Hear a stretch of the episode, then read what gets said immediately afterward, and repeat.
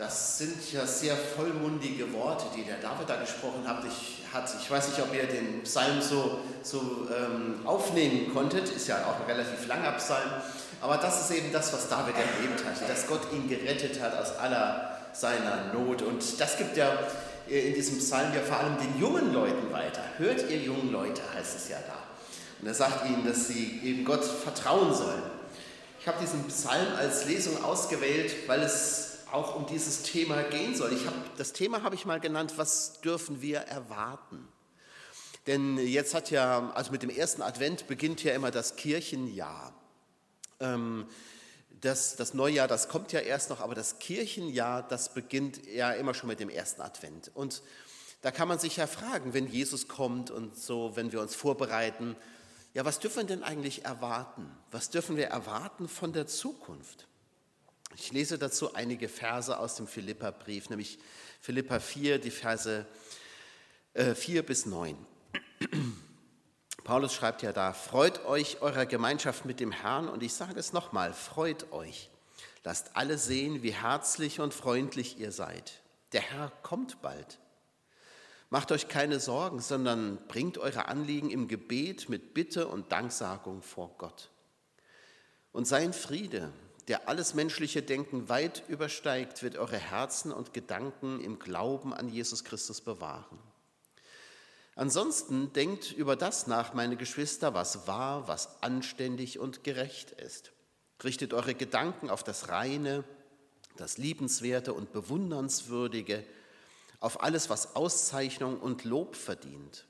Und handelt nach dem, was ihr von mir gelernt und gehört und was ihr auch an mir gesehen habt. Dann wird der Gott des Friedens mit euch sein. Was dürfen wir also erwarten? Es schauen ja viele dieser Tage mit großen Sorgen in die Zukunft. Und das nicht nur deswegen, weil durch die Knappheit der Rohstoffe und die Lieferengpässe, die uns ja immer wieder äh, vor die Nase gehalten werden ähm, und die einfach auch dafür verantwortlich sind, dass viele Dinge nicht da sind. Also nicht nur ähm, deswegen, weil man befürchten muss, das Weihnachtsgeschenk könnte vielleicht nicht rechtzeitig ankommen. Nicht nur deswegen machen sich viele Sorgen, denn tatsächlich ist das ja so, dass schon vor Wochen einem gesagt wurde, bestellt am besten jetzt schon, damit es pünktlich zu Weihnachten da ist. Ich weiß gar nicht, wann wir sowas mal erlebt haben. Aber dass ein Weihnachtsgeschenk äh, nicht rechtzeitig kommt, kann man ja noch verschmerzen. Das ist ja vielleicht noch im Rahmen des Erträglichen. Aber es geht ja eben nicht nur darum.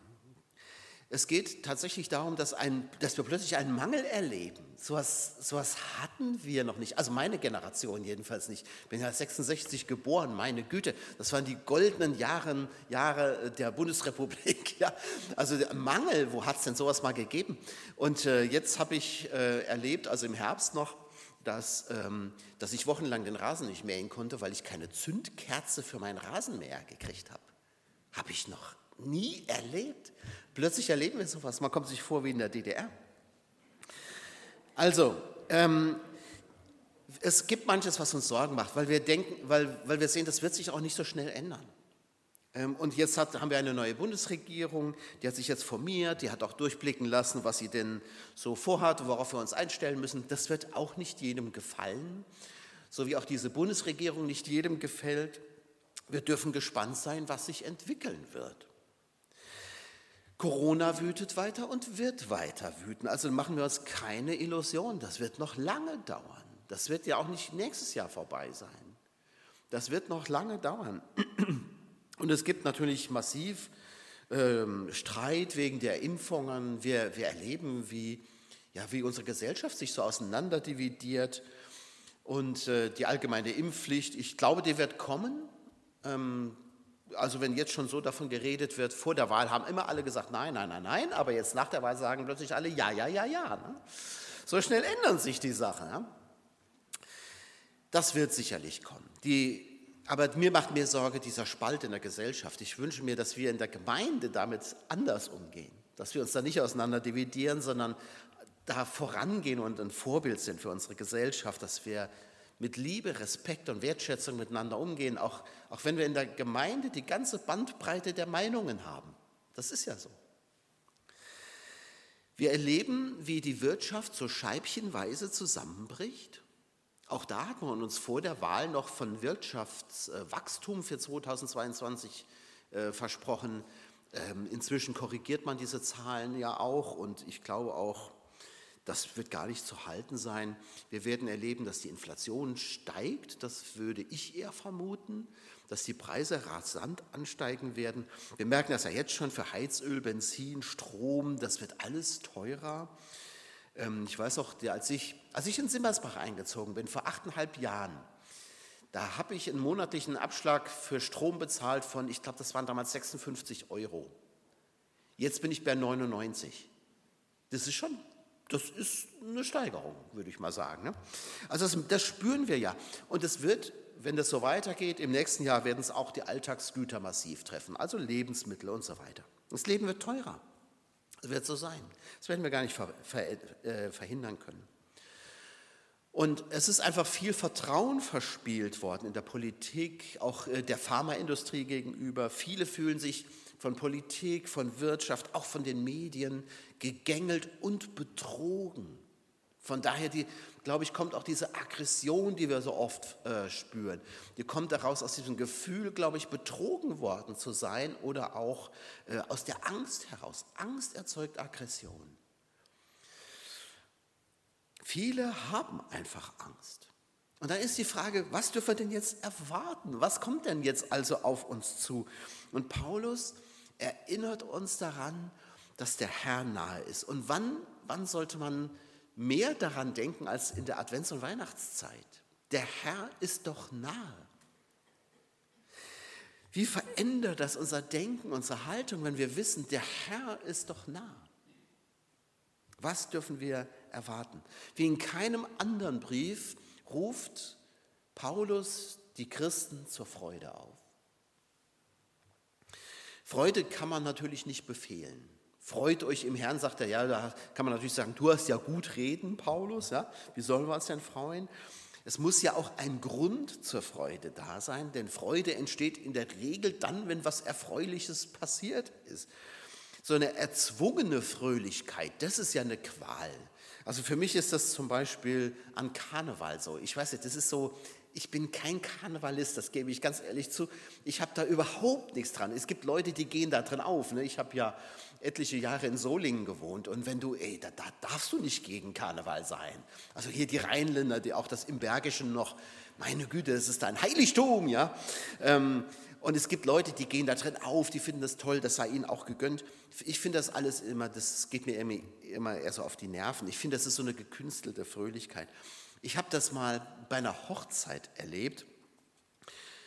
Da kamen bei der Feier äh, wie aus dem Nichts so vier ergraute Herren in norddeutscher Tracht in den Saal hereinmarschiert. Einer vorneweg mit so einem Schellenbaum, ja, also mit so einem Dings mit so einem Glöckchen, mit so Glöckchen dran. Und die nenne ich heute noch zärtlich die vier Albträume. Denn das war, das fand ich ganz furchtbar. Die rissen so eine Schote nach der anderen, aber witzig war das nicht so. Du kanntest die Witze alle schon und so. Aber ich habe so gedacht, na ja, komm, das ist, das ist wahrscheinlich so von dem Hotel, wo die Feier stattgefunden hat, von dem Hotel so eine nette Geste für das Hochzeitspaar. Und ich raunte meinem äh, Sitznachbar so zu, na, wie lange werden die wohl bleiben? Und der wusste das. Der sagte, die machen eine Stunde Programm.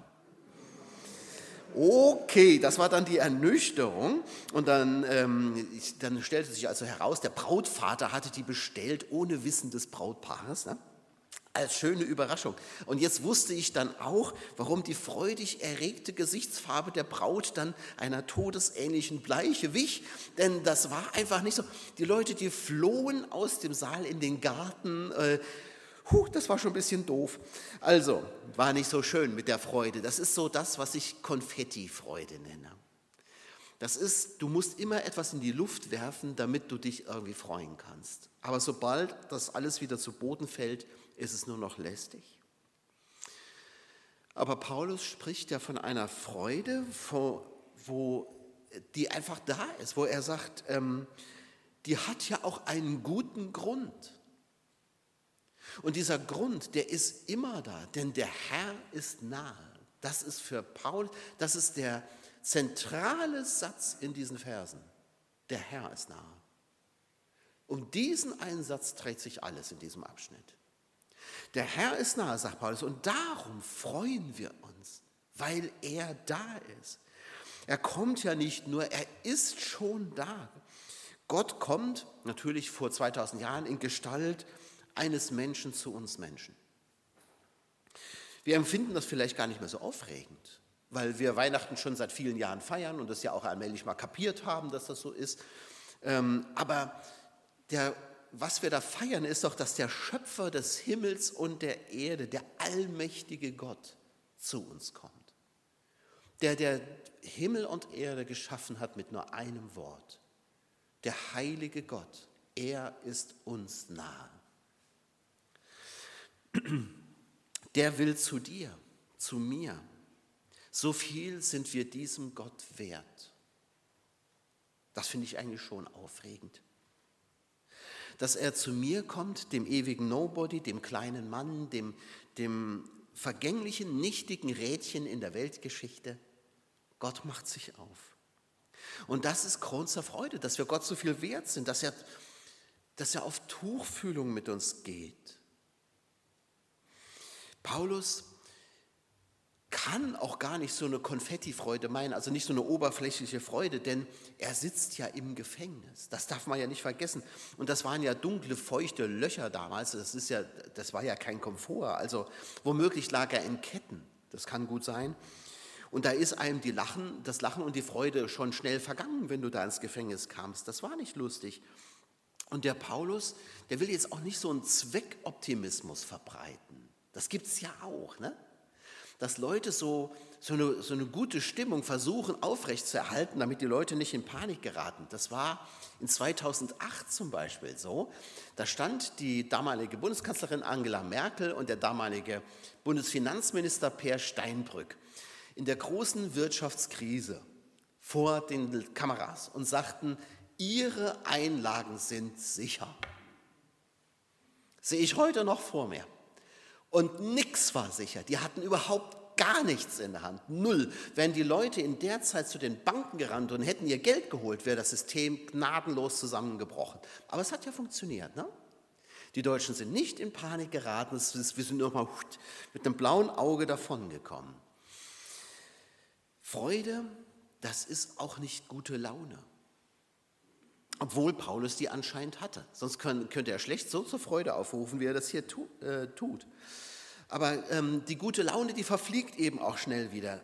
Paulus, von ihm hat man wirklich den Eindruck, dass diese Freude, von der er spricht, auch in ihm ist. Die wohnt in ihm. Das heißt ja nicht, dass wir immer nur lachen müssen. Und dass wir trotz aller Widrigkeiten des Lebens so eine Grinsemaske aufziehen müssten. Echte Freude, die hat mit Hoffnung zu tun. Die hat zu tun mit dem Gefühl von Geborgenheit. Die hat damit zu tun, dass man sich auch in schweren Tagen getragen fühlt. Und diese Freude, sagt Paulus, die hat ihren Grund darin, dass der Herr nahe ist der Schöpfer von, Himmels und, von Himmel und Erde. Er ist dir nahe. Und gerade jetzt in dieser Advents- und Weihnachtszeit denken wir doch daran. Der Jesus ist nahe bei uns und er ist Mensch geworden. Wie könnte Gott uns noch näher kommen? Und wir wissen das doch, wir bekennen das doch. Er ist auch jetzt hier bei uns. Er ist ja hier in diesem Raum gegenwärtig. Er wohnt durch seinen Heiligen Geist in unseren Herzen. Noch näher kann Gott uns nicht kommen. Das heißt nicht, dass man das auch immer fühlen müsste. Manchmal fühlen wir das nicht.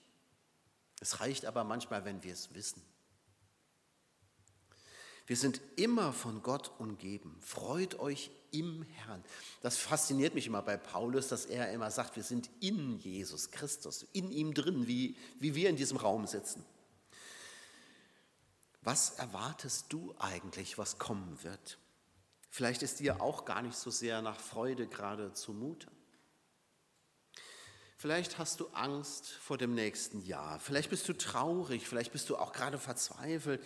Vielleicht wachsen dir gerade so die Sorgen und die Probleme über den Kopf. Und, oder du fühlst dich Gottes nicht würdig oder was weiß ich. dann lass dir sagen, der Herr ist nahe. Er ist jetzt bei dir. Er ist in, in genau deiner Situation jetzt da. Der Herr ist nah. Das ist echt ein Grund zur Freude. Und Paulus geht weiter. Er sagt, der Herr ist nahe, darum zeigt eure Güte, eure Freundlichkeit. Jetzt dreht er den, den Spieß sozusagen um. Er fragt jetzt gar nicht mehr so, was haben wir davon, dass, dass, ähm, dass der Herr nahe ist, sondern er fragt, was haben denn die anderen davon? Die im Herrn sind, die dürfen sich freuen, das sagt Paulus. Und diese Freude, die soll aber jetzt nicht auf den Raum der Gemeinde beschränkt bleiben, sondern sie soll nach außen gehen. Sie äußert sich in der Güte gegenüber allen Menschen und damit sind auch diejenigen gemeint, die nicht an Jesus glauben, die nicht zur Gemeinde gehören, gerade die. Die, sollen nämlich etwas mitbekommen von dem, woher unsere Freude kommt und was uns so, was uns optimistisch macht für die Zukunft. Das soll also nach außen strahlen. Und Paulus sagt, lasst die Menschen das erfahren. Also geht zu ihnen hin, wartet doch nicht, bis die zu euch kommen, sondern lasst es sie erfahren, was euch trägt, was euch hilft. Wir sind in die Welt gesandt mit unserer Freude. Paulus hat im zweiten Kapitel im Philipperbrief schon geschrieben, dass wir leben mitten unter einem verderbten Geschlecht, so ist so altes Lutherdeutsch, also ähm, einem, einer Generation, die von Gott nichts mehr wissen will. Jetzt haben sich ganz viele ja aufgeregt, dass die äh, Bundesregierungsmitglieder, außerdem Christian Lindner, glaube ich, äh, bei ihrer Vereidigung nicht auf Gott geschworen haben. Dass sie nicht gesagt haben, so war mir Gott helfe. Ich reg mich darüber gar nicht auf, ehrlich gesagt, weil die waren wenigstens ehrlich. Aber so ist das. Das ist diese Welt, die, von Gott, die nach Gott nicht fragt. Aber das heißt ja nicht, dass wir uns deswegen von ihnen abgrenzen sollen, sondern wie Jesus auch gesagt hat, als Lichter in dieser Welt sein sollen. Wir sollen nicht geizig und eifersüchtig das hüten, was wir geschenkt bekommen haben, sondern sollen es weitergeben. Die Welt soll, daran Anteil haben, an unserer Hoffnung. Und ich glaube, die Welt braucht das gerade. Die braucht gerade Hoffnung. Es wird ja immer nur Angst geschürt. Aber wir als Glaubende, wir haben doch gar keinen Grund, Angst zu haben, wenn der Herr doch nahe ist. Lasst alle Menschen eure Güte erfahren. Lasst sie Erfahrungen machen mit eurer Güte. Es ist so wichtig, dass Menschen mit uns Christen gute Erfahrungen machen. Redet nicht nur davon, wie gütig ihr seid, sondern lasst es die Menschen auch spüren. Das muss ja nicht durch große Opfer- oder Spendenaktionen passieren. Das ist natürlich auch gut, wenn es das gibt, wenn man jetzt gerade so an die Opfer denkt von dieser Flutkatastrophe, die wir dieses Jahr hatten. Da muss man mal in einem großen Kraftakt was rüberschicken, dass den Menschen geholfen wird. Aber es fängt ja auch schon im Kleinen an. Paulus sagt, lasst sie eure Güte erfahren, indem ihr zum Beispiel wahrhaftig seid, indem ihr ehrbar seid, indem ihr gerecht seid und rein und liebenswert und erfreulich heißt es eigentlich äh, im Griechischen. Seid erfreuliche Menschen. Also äh, wenn, wenn ihr kommt, sollen die Leute denken, oh, da kommt ja der und der oder die und die. Also sie sollen nicht sagen, oh, der schon wieder oder die schon wieder. Seid auf das bedacht, was Tugend ist und Lob verdient, sagt Paulus. Damit fängt es doch an. Wie können wir Menschen in unserem Dorf unsere Güte spüren lassen. Das fängt ja schon an mit dem Grüßen. Ne? Das ist ja in Dörfern so wichtig. Ist das hier in Achenbach auch so? Wahrscheinlich. Ne? Man grüßt sich doch im Dorf. Also, oder wenn man sich begegnet. Wenn man sich mal begegnet. Also, man läuft ja mal selten durchs Dorf. Hier gibt es ja nichts zum Einkaufen oder so. Ne? Aber wenn man sich mal begegnet, so, dann grüßt man sich doch. Damit fängt es doch an. Aber vielleicht kann man ja auch mal eine, einen Schritt weiter gehen. Vielleicht kann man seine Güte Menschen auch spüren lassen, indem man sie mal einlädt. Und ich meine jetzt nicht nur zu Veranstaltungen, das ist wichtig, sondern in unsere Häuser, zum Kaffee oder zum Mittagessen vielleicht sogar. Das, damit könnte man Menschen Güte spüren lassen. Oder indem wir uns nicht am Dorfklatsch beteiligen, die es natürlich in Achenbach nicht gibt, ist mir völlig klar. Ähm, oder indem wir Menschen in Schutz nehmen, ne, wenn wir das so mitkriegen, jetzt wird mal wieder blöd geredet, ähm, Menschen in Schutz nehmen, uns einfach nicht beteiligen. Das fängt doch mit ganz kleinen Sachen an. Das ist gar nichts Aufregendes, wodurch wir Menschen unsere Güte erfahren lassen können. Und auch hier sagt Paulus, der Grund dafür ist, der Herr ist nahe. Bedenkt das doch. Der Herr ist doch nahe. Wie willst du da eigentlich mit deinen Mitmenschen umgehen? Das dritte, das bezieht sich wieder auf uns selbst. Der Herr ist nahe, sagt Paulus, darum sorgt euch nicht. Was dürfen wir denn erwarten? Ja, dass Gott bei uns ist, auch wenn die Zeiten schwer werden. Paulus geht ja an vielen Stellen davon aus, dass die letzte Zeit bereits angebrochen ist. Und ich glaube, das ist auch so. Aber für viele ist auch gerade das ein Grund, sich Sorgen zu machen, ähm, weil ja im Neuen Testament die Endzeit nicht gerade in den schönsten Farben beschrieben wird, auch gerade für Christen nicht. Und man kann ja auch fragen, was wird sich denn für uns Christen in Zukunft ändern? Werden wir die Freiheit, die wir heute noch genießen, in Zukunft auch noch haben können? Das betrachten manche mit Sorge. Oder wird man nicht als fundamentalistisch eingestuft und für die Demokratie als bedrohlich angesehen, wenn man sich zu Jesus Christus und seinen Werten klar bekennt? Wie wird sich das eigentlich noch entwickeln? Wie wird sich überhaupt die politische Lage entwickeln? Was wird aus unseren Renten? Wie ist das mit der Altersvorsorge? Das sind natürlich ganz andere Fragen, die haben jetzt mit dem Glauben nichts zu tun. Ähm, aber vieles, was so sicher schien, das, das haben wir ja heute gar nicht mehr so. Und da sind die Sorgen einfach groß. Die Sorge um die Kinder, was wird aus unseren Kindern? Oder manche Sorgen, was wird aus meiner Ehe werden? Manche sorgen sich um ihre Arbeit. Werde ich die noch haben nächstes Jahr oder werde ich eine finden? Paulus sagt, sorgt euch um nichts, weil der Herr nahe ist. Wir dürfen erwarten, dass Gott mit seiner Kraft, mit seiner Hilfe uns nahe ist. Paulus sagt ja nicht, macht euch keine Gedanken, es wird schon irgendwie werden, also nehmt alles auf die leichte Schulter, es wird schon nicht so tragisch. Nee, nee, also Paulus ist schon realistisch, denn der sitzt, wie gesagt, im Gefängnis und der muss mit einem Todesurteil rechnen. Also wenn das mal keine schwierige Situation ist, der hätte wirklich Grund, sich Sorgen zu machen. Aber ihn kann das offenbar gar nicht erschüttern, denn er, er sagt, der Herr ist doch nahe, der ist doch nahe bei mir, der kann mir auch jetzt noch helfen. Vielleicht besteht seine Hilfe gar nicht in der Rettung aus der Todesgefahr, sondern einfach darin, dass er da ist, egal was mir passiert. Sich nicht sorgen heißt ja nicht, sich keine Gedanken machen. Wir sollen schon nüchtern sein. Wir sollen ja nicht wie so ein Hans Guck in die Luft durch die Welt gehen, durchs Leben gehen. Wir müssen uns ja auch Gedanken machen. Das ist auch gut so. Aber die Frage ist immer, wie wir uns diese Gedanken machen und wie Gott darin seinen Platz hat. Und darum ruft der Paulus die Gemeinde zum Gebet auf. Was wir erwarten dürfen, ist, dass Gott unsere Gebete erhört. In allem lasst euer Gebet vor Gott kommen. Wie die Kinder dürfen wir vor unseren Vater im Himmel treten und ihm alles sagen. Auch wenn das manchmal wirr ist und wir gar nicht wissen, so, manchmal finden wir ja gar keine Worte mehr. Gott hört uns. Er hört manchmal das Seufzen unseres Herzens, wenn, uns, wenn es uns die Sprache verschlägt.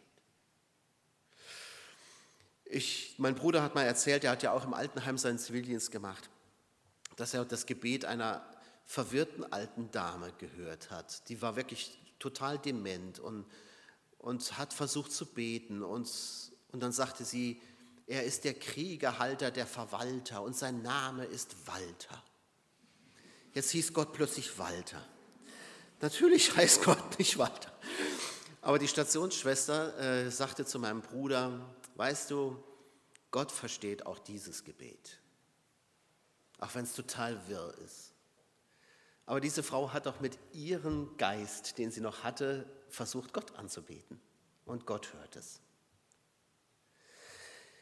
Wisst ihr, und und das finde ich einfach großartig. Wir dürfen mit allem, was uns bedrückt, vor diesen Gott treten und es vor ihm ausbreiten.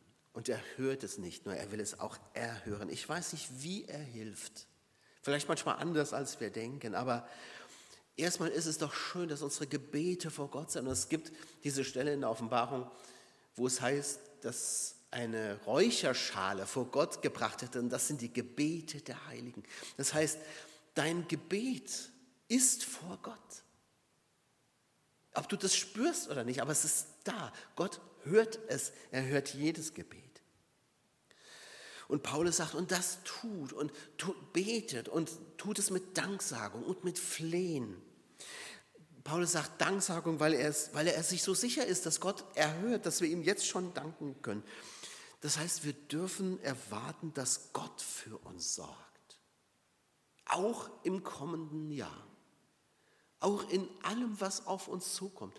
Gott wird sorgen für uns.